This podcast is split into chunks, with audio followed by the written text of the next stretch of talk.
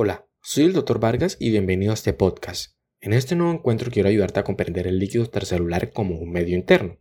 Recuerda que nuestro cuerpo está hecho por lo menos de un 60% de líquido, así que si quieres aprender de una forma más didáctica, quédate y aprendamos juntos. El cuerpo de una persona promedio está constituido en un 60% de los líquidos, los cuales principalmente están formados por una solución acuosa de iones y otras sustancias. Pero, sin embargo, hay que tener presente que existen diferencias en las proporciones de agua entre los adultos del sexo masculino y el sexo femenino o con un recién nacido en función de la mayor o menor presencia del tejido adiposo. Esto se debe ya que la grasa corporal tiene una baja proporción de agua. Por lo general, los líquidos se distribuyen en dos grandes compartimientos, los cuales son los líquidos intracelulares y los líquidos extracelulares. Si bien casi este líquido queda dentro de la célula y se le conoce como líquido intracelular. Aproximadamente una tercera parte se encuentra en los espacios exteriores a la célula y se le denomina líquido extracelular. Bueno, este líquido extracelular está en constante movimiento en todo el cuerpo y se transporta rápidamente en la sangre circulante para poder mezclarse después entre la sangre y los líquidos tisulares por medio de una difusión a través de las paredes capilares. En el líquido extracelular está lo que serían los iones y los nutrientes que necesitan todas las células para mantenerse vivas, por lo que ellas viven esencialmente en el mismo entorno del líquido extracelular y por ende el líquido extracelular también se le denomina medio interno del organismo. Pero bueno, si te quisiera definir el líquido intracelular en pocas palabras, ¿qué te diría? Listo, te diría exactamente esto. En el compartimiento de los líquidos intracelulares vamos a encontrar el agua que se encuentra en el interior de la célula en primera instancia.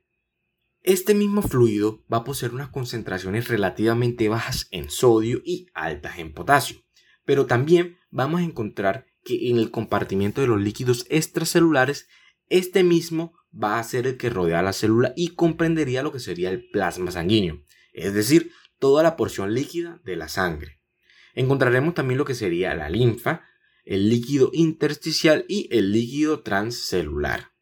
Ahora, cabe aclarar que aquí el plasma y la linfa están contenidos en el árbol vascular y el sistema linfático, respectivamente, mientras que el líquido intersticial ocuparía lo que serían los espacios intercelulares. Ahora, repasando algo de biología, podemos concluir que las células son capaces de vivir y realizar sus funciones esenciales, especialmente y siempre que en el medio interno se disponga de las concentraciones adecuadas de aminoácidos, oxígeno, sustancias grasas, glucosa, distintos iones y otros componentes que por no mencionarlo no significa que sean menos importantes. Listo. Para poder terminar me gustaría explicarte el intercambio de componentes entre dos compartimientos. Bueno, este intercambio se realiza gracias a dos mecanismos de transporte. Vamos a encontrar que el primer mecanismo sería el transporte activo de iones y moléculas, el cual requiere un mecanismo de transferencia selectivo para cada entidad molecular y cuyo funcionamiento dependería de lo que sería la hidrólisis de ATP. Y por otro lado vamos a encontrar lo que sería la difusión pasiva a través de la frontera. Aquí la velocidad de difusión depende de las características físico-químicas de la frontera y de la naturaleza de la entidad molecular que las atraviesa. En pocas palabras, va a depender de su tamaño, de su carga y de su polaridad, lo que conlleva a que el movimiento del agua entre las diferentes regiones corporales se produzca en respuesta a las alteraciones del equilibrio de la osmolaridad de un lado para el otro de la frontera. Aquí por lo general en la frontera se delimitan los distintos espacios corporales que son permeables al agua y que no necesitan el transporte activo. Pero bueno, te deberás preguntar, ¿para qué me debo aprender toda esta teoría? Listo. Esta teoría es algo imprescindible debido a que gracias a ella podemos comprender que el transporte de agua a través de la membrana celular está ligado al transporte activo de sustancias disueltas entre los compartimientos tanto extracelulares e intracelulares y a su vez que estaría gobernado por el mismo principio de isoosmolaridad. Y para finalizar, como te acabo de explicar, los líquidos corporales contienen diferentes sustancias disueltas en el agua donde se producen todas las reacciones metabólicas. Listo, eso fue todo por hoy. En nuestro próximo encuentro vamos a hablar sobre la homeostasis y el mantenimiento de un medio interno. Si te gustó este podcast, compártelo.